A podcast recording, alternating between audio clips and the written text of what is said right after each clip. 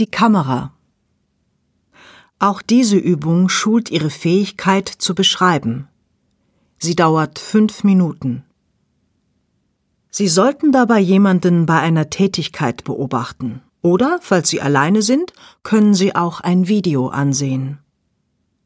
Wenn der Gong der Klangschale einmal erklingt, dürfen Sie mit der Übung beginnen. Beschreiben Sie, was die Person gerade tut. Seien Sie sehr genau.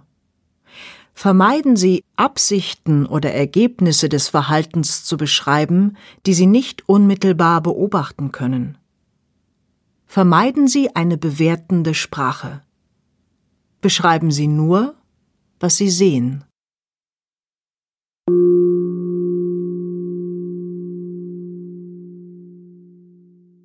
Beschreiben Sie die Handlungen dieser Person ohne zu bewerten, ohne Absichten zu interpretieren.